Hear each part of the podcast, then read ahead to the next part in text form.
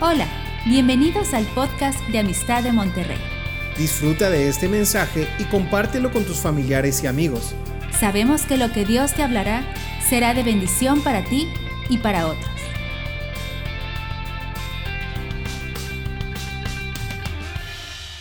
Y hoy eh, estamos cerca de la Pascua.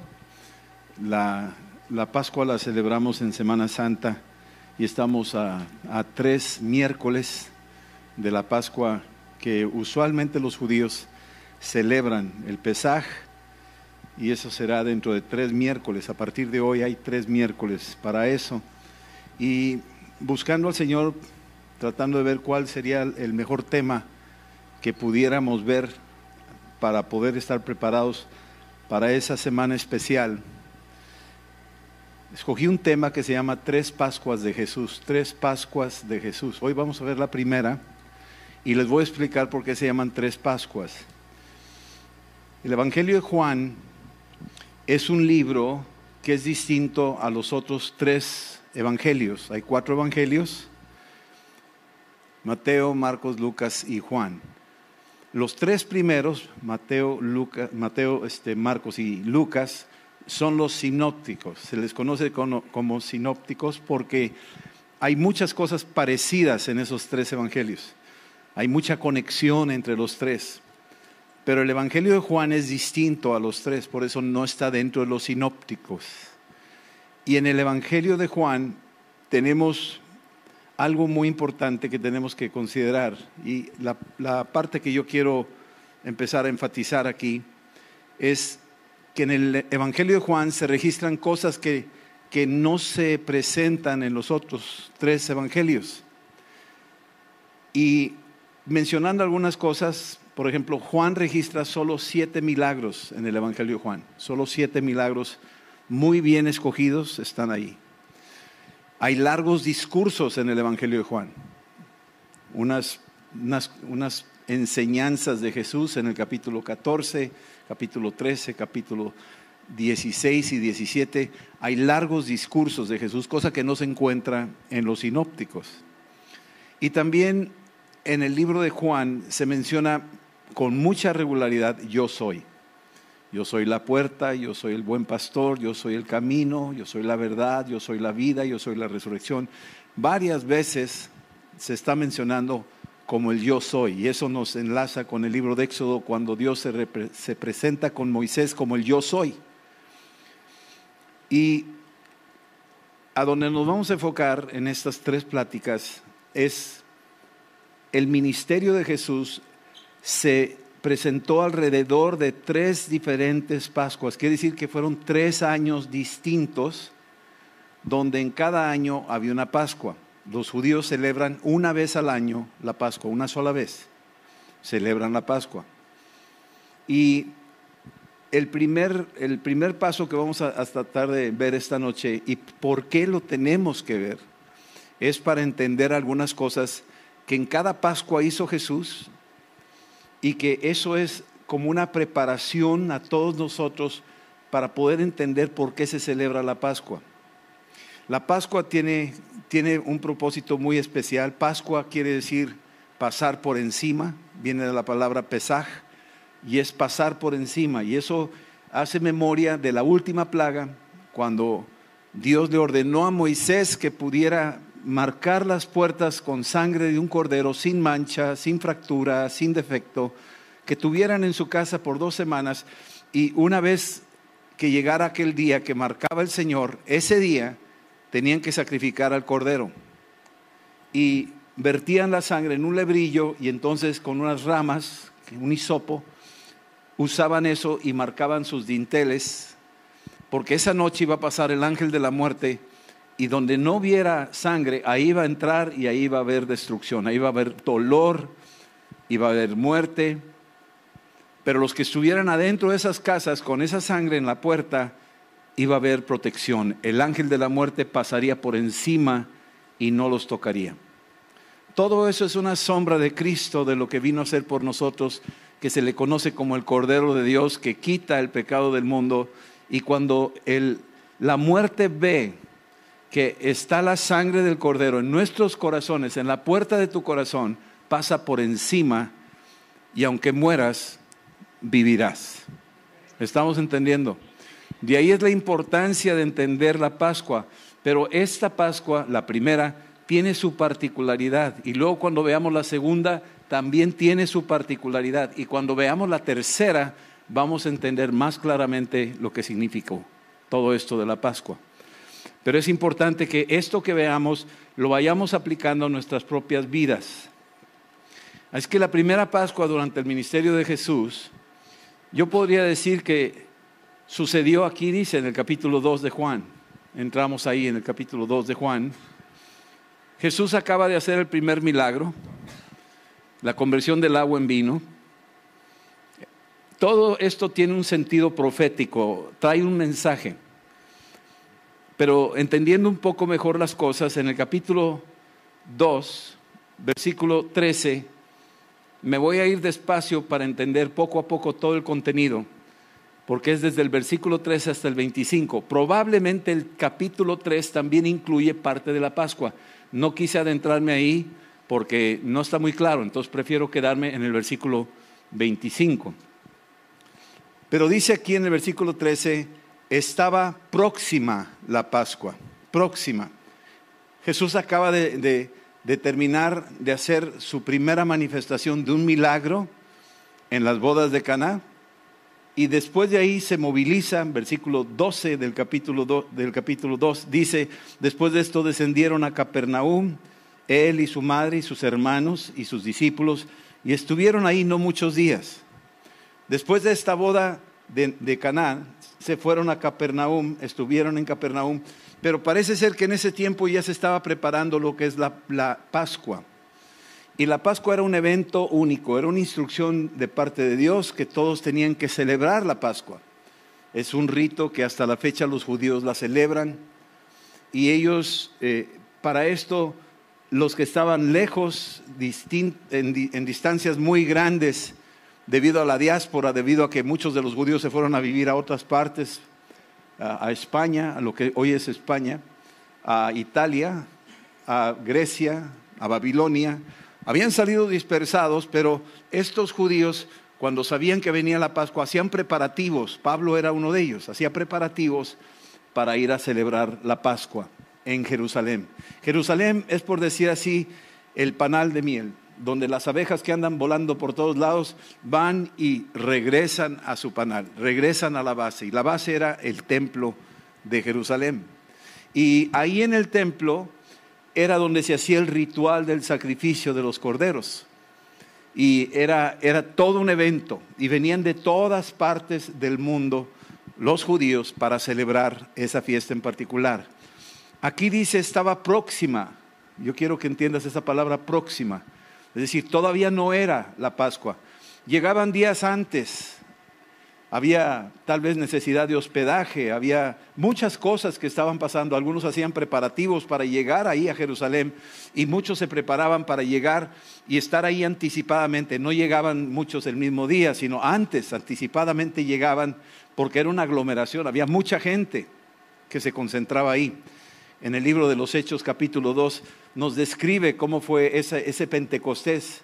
Y esos que celebraron el Pentecostés estaban celebrando 50 días después de la Pascua, es decir, esos viajes largos, ya no, no les convenía regresarse, sino quedarse todavía en Jerusalén y celebrar la fiesta que correspondía a Pentecostés. Entonces venían de todas partes, y tú lees Hechos 2, te vas a dar cuenta la cantidad de gente que llegó, ¿Y de, dónde venían? De diferentes partes. Venían de todas partes. Esos que estuvieron en Pentecostés primero llegaron a la Pascua, llegaron antes y hacían viajes largos.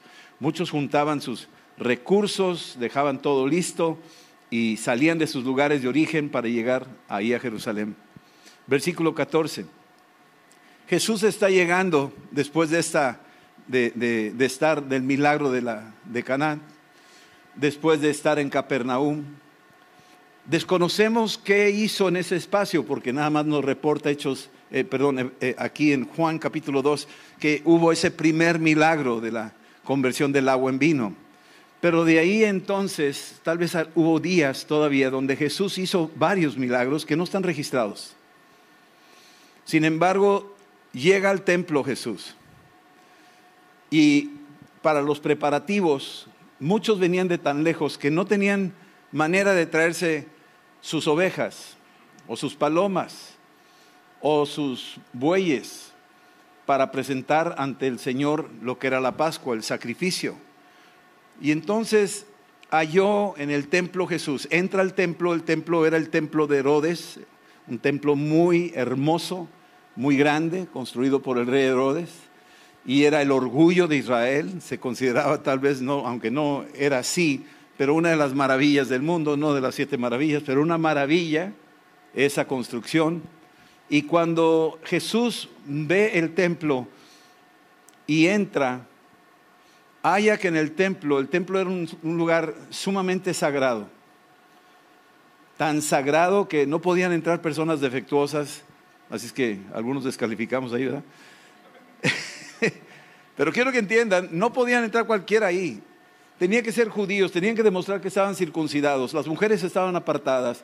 Era todo un proceso para poder entrar al templo.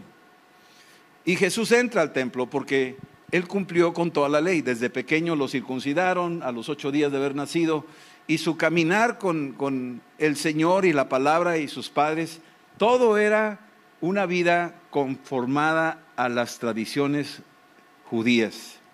Así es que él entró ahí al templo. Cuando hablamos de entrar al templo, no necesariamente creas que entró a un edificio, sino que entra, hay un atrio, hay muchas cosas donde él entra unos, unos espacios grandes, hay unas explanadas dentro de, lo que es el, todo el, el conjunto del templo, y luego hay un lugar donde está el tabernáculo, donde se supone que estaba ahí el arca, y donde entraba una vez al año el sacerdote para hacer la presentación. Pero Jesús entra por las puertas de, este, de, este, lugar, de este santuario, de este templo, y él empezó que, a ver que vendían vendían bueyes, vendían ovejas y vendían palomas. Él vio eso, que estaban vendiendo estos animales, y a los cambistas. Los cambistas, por decir así, eran casas de cambio. Tú vas al aeropuerto y hay casas de cambio, ¿verdad que sí?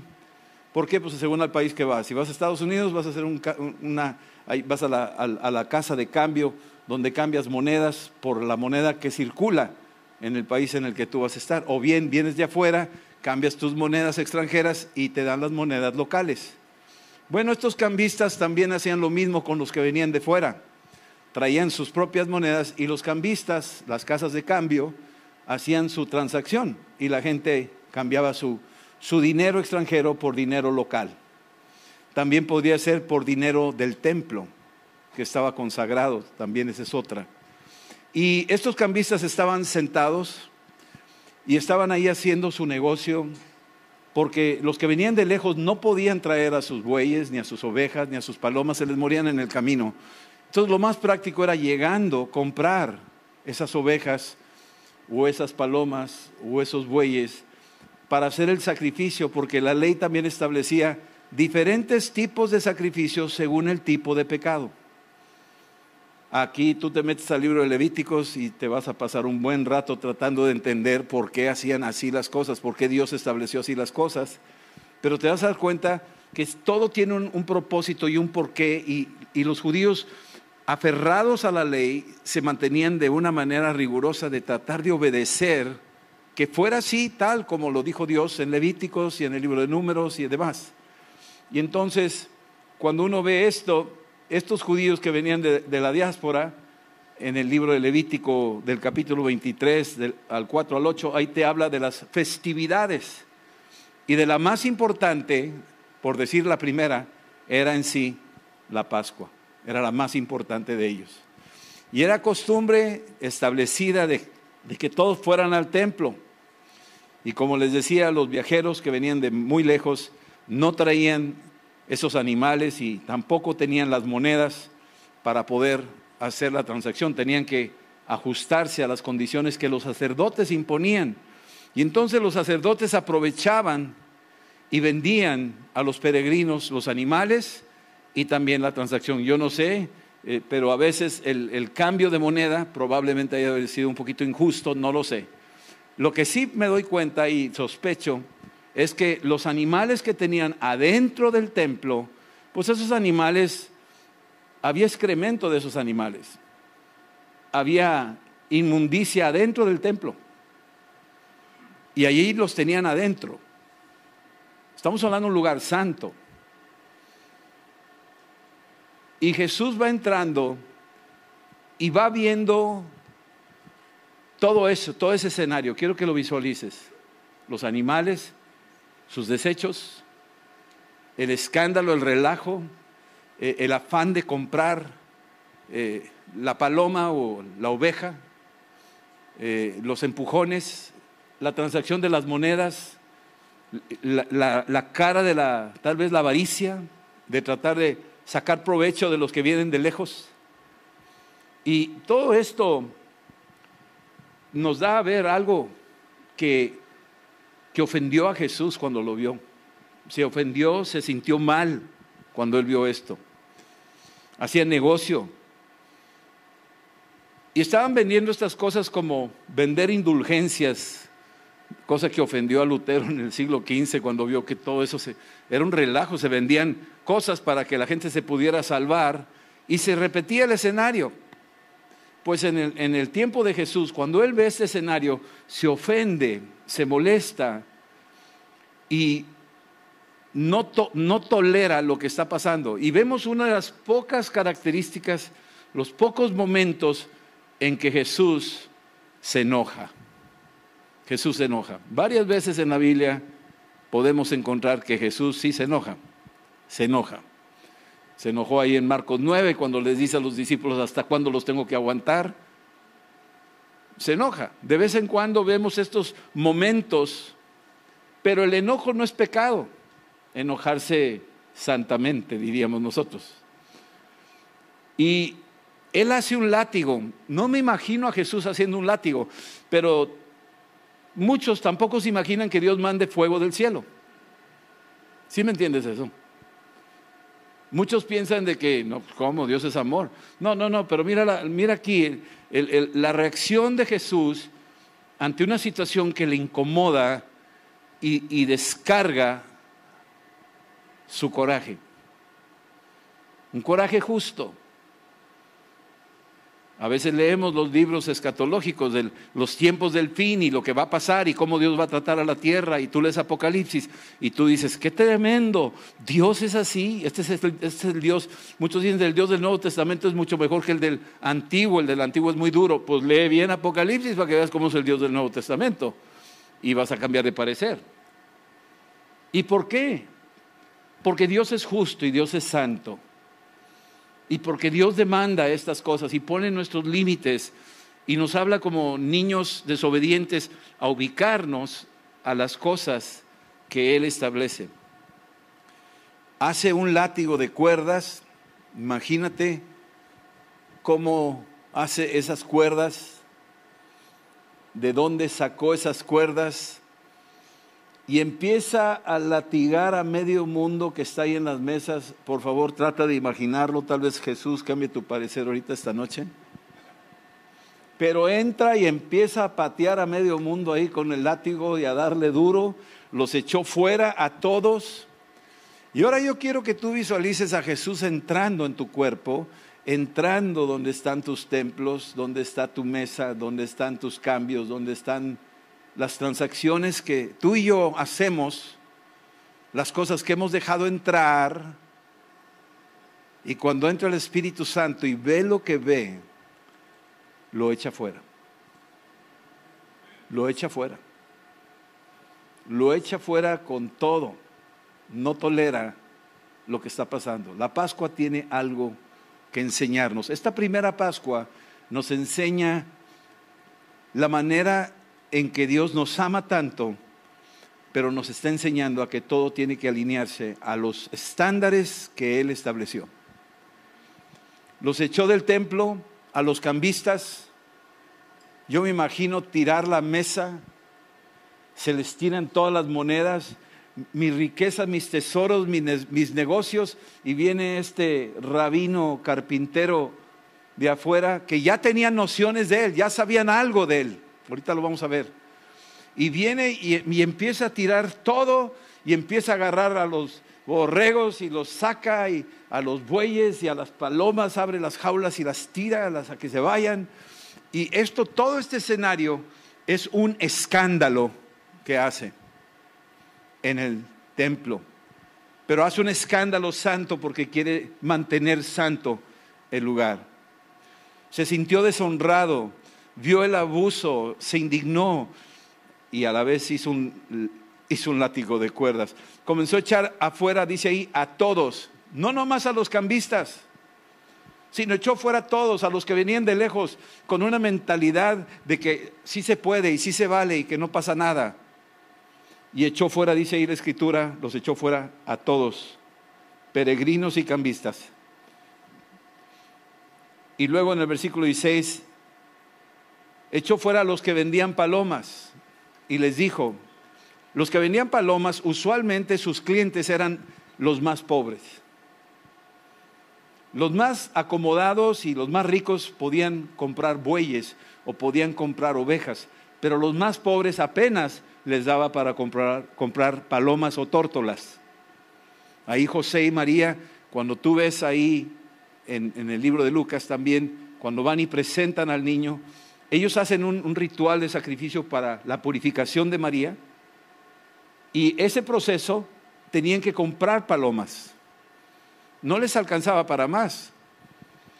Y aquí Jesús está hablando con ellos. Y está hablándoles a ellos. Le está diciendo, quiten de aquí estas cosas. Quítenlas de aquí. Esto no debe estar aquí adentro. Eso debe estar allá afuera. Y luego dice, no hagan más de la casa de mi padre casa de mercado. Y esta es una palabra muy fuerte para la iglesia, porque a veces hacemos negocios aquí adentro. Y tenemos que tener mucho cuidado los que administramos los recursos que Dios nos da de no convertirlo en algo comercial, en algo como un negocio, porque no lo es. Pero es lo mismo para cada uno de nosotros.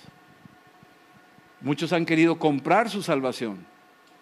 Muchos han querido dejar dinero para que cuando se mueran sigan haciendo sus oraciones para sacarlos de donde van a ir. Todo es esa una idea metida en la conciencia y en la mente de la, de la, gente. Pero aquí Jesús está diciendo algo. Dice, no hagan más de la casa de mi padre casa de mercado.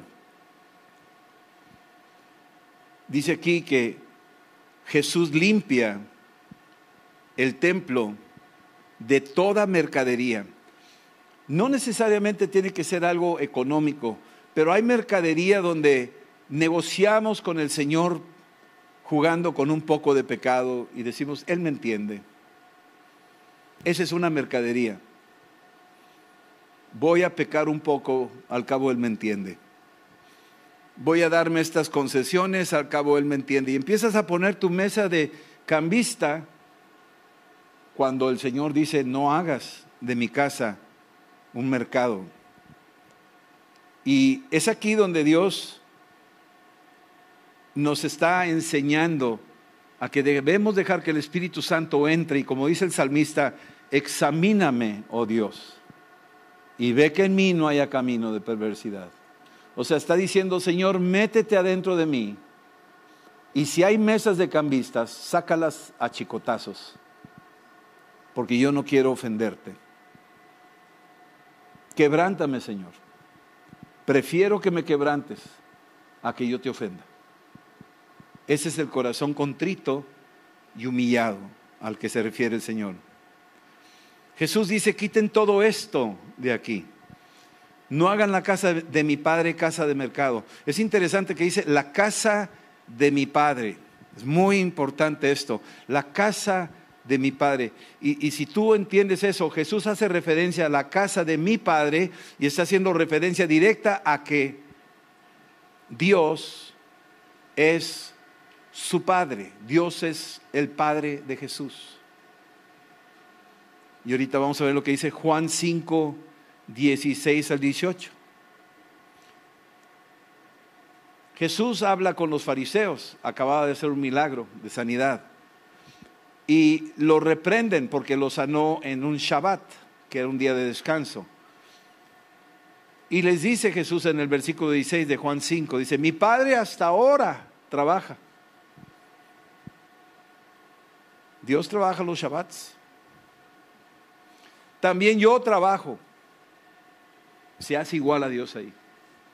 Por esta razón los judíos aún más procuraban matarle porque no solo quebrantaba el sábado, sino que también llamaba a Dios su propio Padre, haciéndose, ¿qué dice ahí? Haciéndose qué?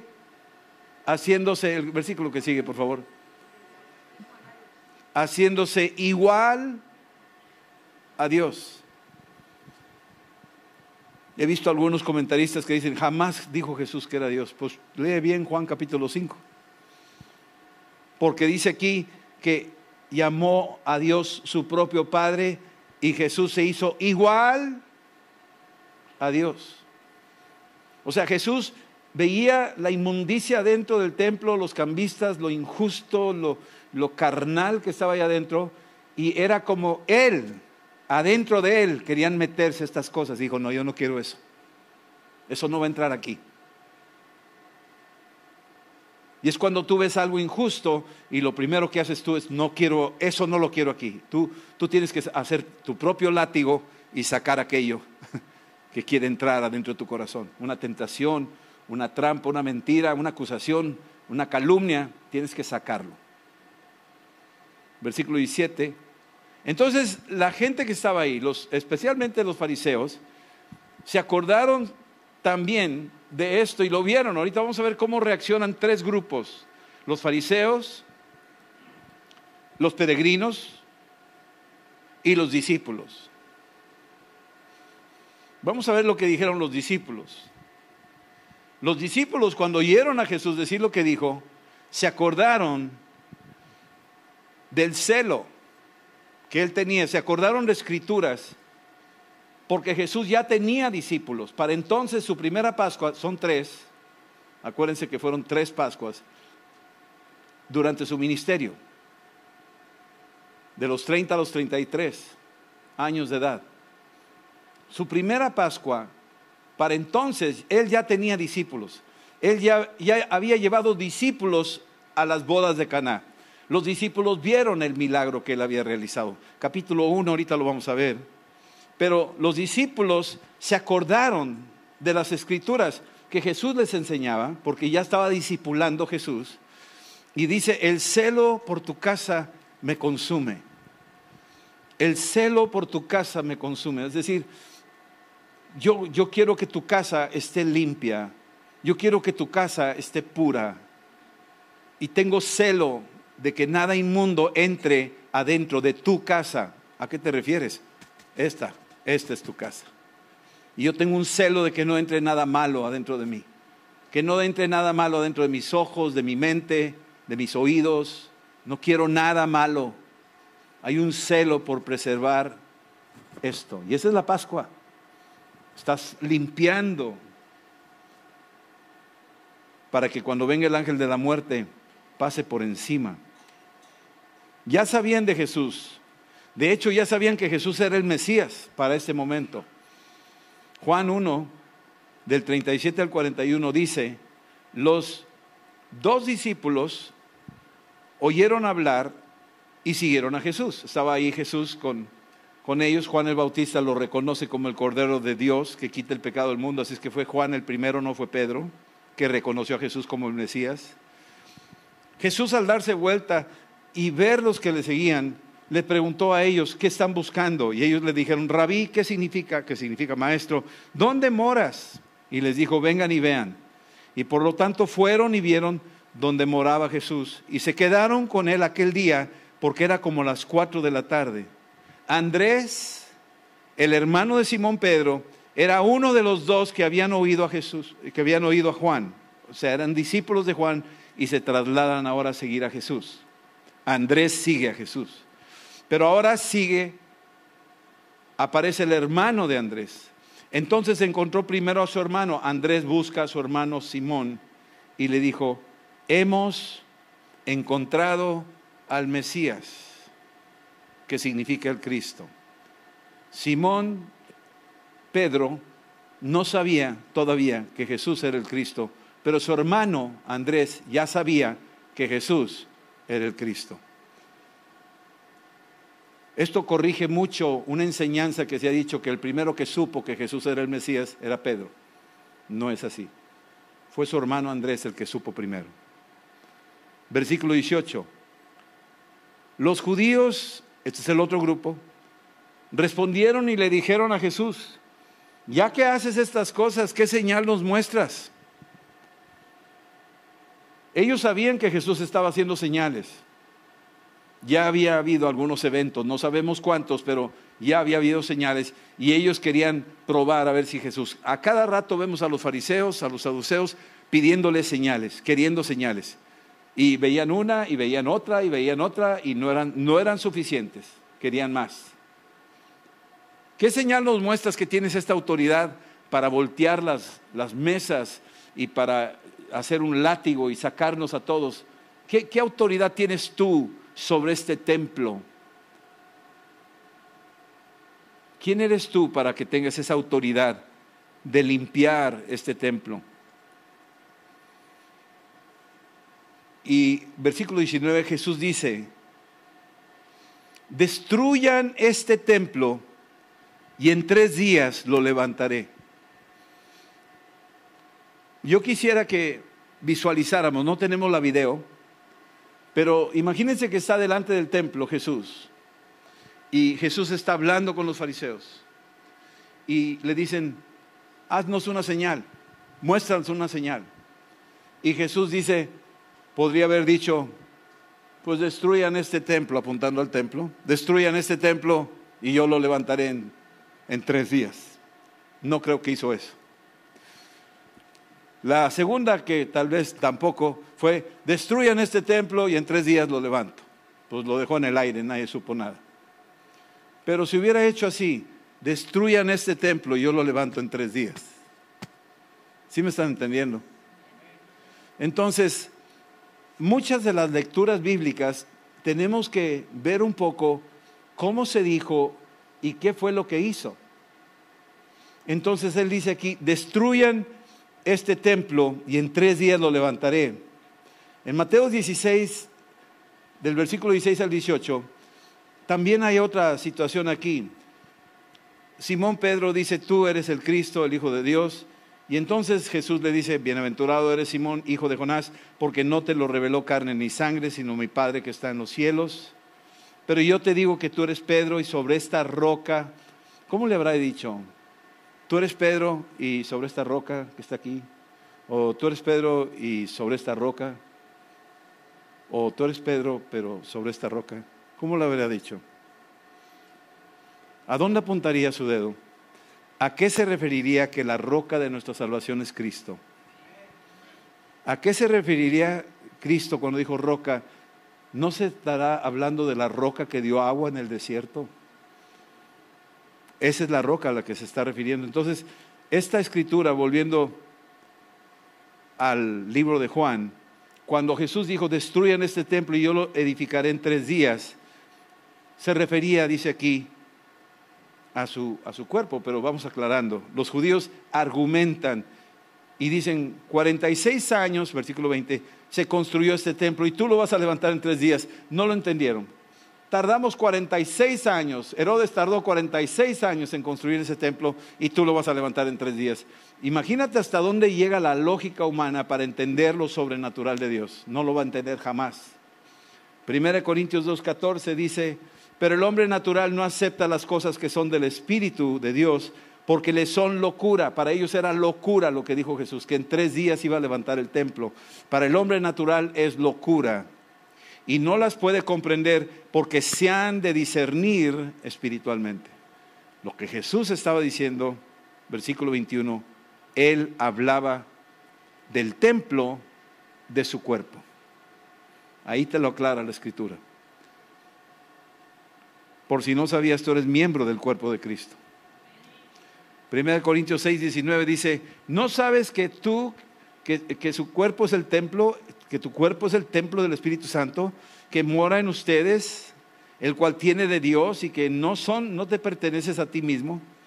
Está diciendo algo muy poderoso Pablo. O sea, nosotros somos templo de Dios. Y está diciendo que en el postrer día Él nos va a levantar de entre los muertos. Él nos levantará. Versículo 22. Por esto, cuando fue resucitado de entre los muertos Jesús, sus discípulos se acordaron de lo que había dicho y creyeron, fíjate lo que creyeron los discípulos, creyeron la escritura, es decir, lo que estaba escrito en aquel tiempo era hasta el Antiguo Testamento, pero también creyeron las palabras de Jesús. Estamos hablando de los evangelios.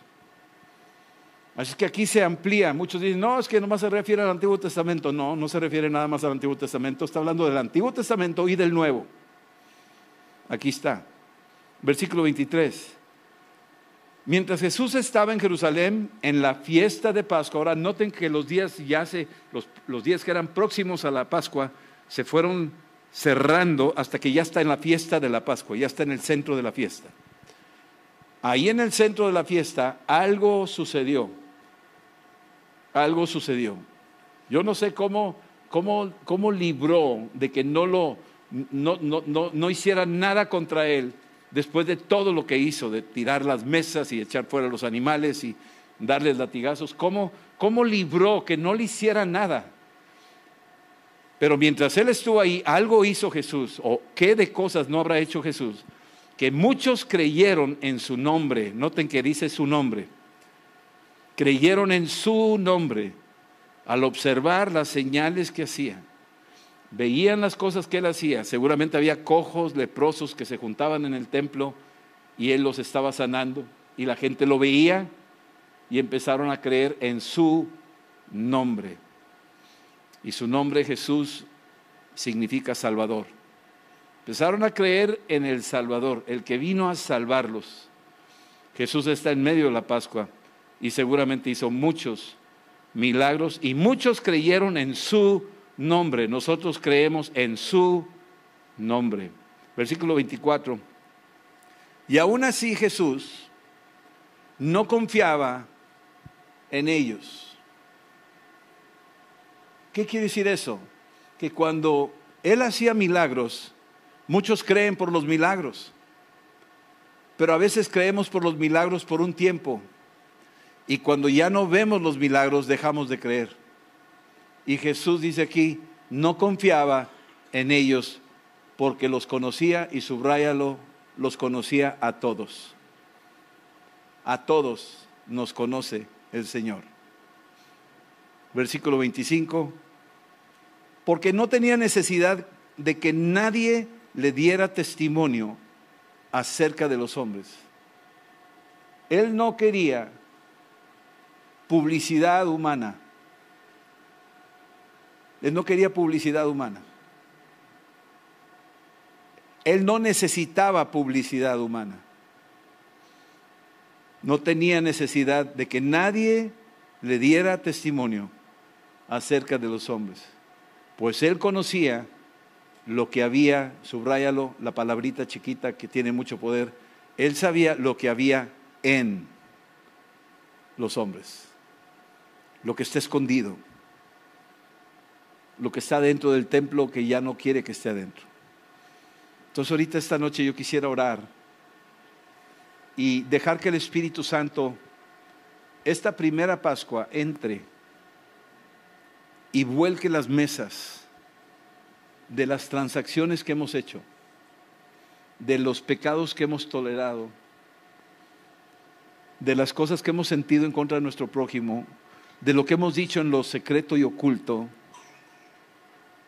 Dejemos que el Espíritu Santo venga y entre y haga la obra que necesitamos. Necesitamos esa obra y que eche fuera todo aquello para que estemos preparados, porque ya viene Él, ya viene el Mesías, viene pronto. Pero quiere encontrar una iglesia, una iglesia pura, limpia, sin arruga, sin mancha. Eso es lo que Él está buscando. Este es su templo, somos su templo. Es su casa. Y Él dice, no hagas mi casa, la casa de mi Padre, casa de mercado. Esta primera Pascua nos debe de sacudir hasta los cimientos y decir, sí es cierto, Señor, perdóname. Es que vamos a orar ahorita, ¿sale? Ahí donde estás. Y como dijimos ahorita, lo que dijo David, examíname, oh Dios, entra a este templo y si hay cosas injustas, si hay mesa de cambistas, si hay inmundicia, si hay pecado, si hay cosas que te ofenden, Señor, ten plena libertad de entrar y volcar mis mesas. Así dile. Ten plena libertad de entrar en mi vida y volcar mis mesas. En el nombre de Jesús, Señor. Te doy gracias, Señor, que tú has venido en esta primera Pascua a volcar nuestras mesas, a echar fuera lo que no es agradable a ti porque este templo es tu templo. Díselo así, este templo es tu templo, Señor. Esta es tu casa. En el nombre de Jesús, ven, Señor. Ven con el poder de tu Espíritu Santo y establece tu reino dentro de nosotros. Porque tú conoces todo lo que hay en cada uno de nosotros. En el nombre de Jesús, Padre, te damos gracias por esa Pascua, ese cordero inmolado que se sacrificaba entre las dos tardes y por medio de la sangre derramada en la cruz. Ahora, Señor, tú nos has santificado, purificado y nuestra casa está adecuada para que tú entres y te agrades de que esta tu casa, esta casa de tu Padre, de mi Padre, es una casa de oración para todas las naciones, para todos los pueblos, en el nombre de Jesús. Gracias Señor. En el nombre de Jesús. Amén. Esperamos que este mensaje te ayude en tu vida diaria. No olvides suscribirte y seguirnos en nuestras redes sociales. Somos familia amistad.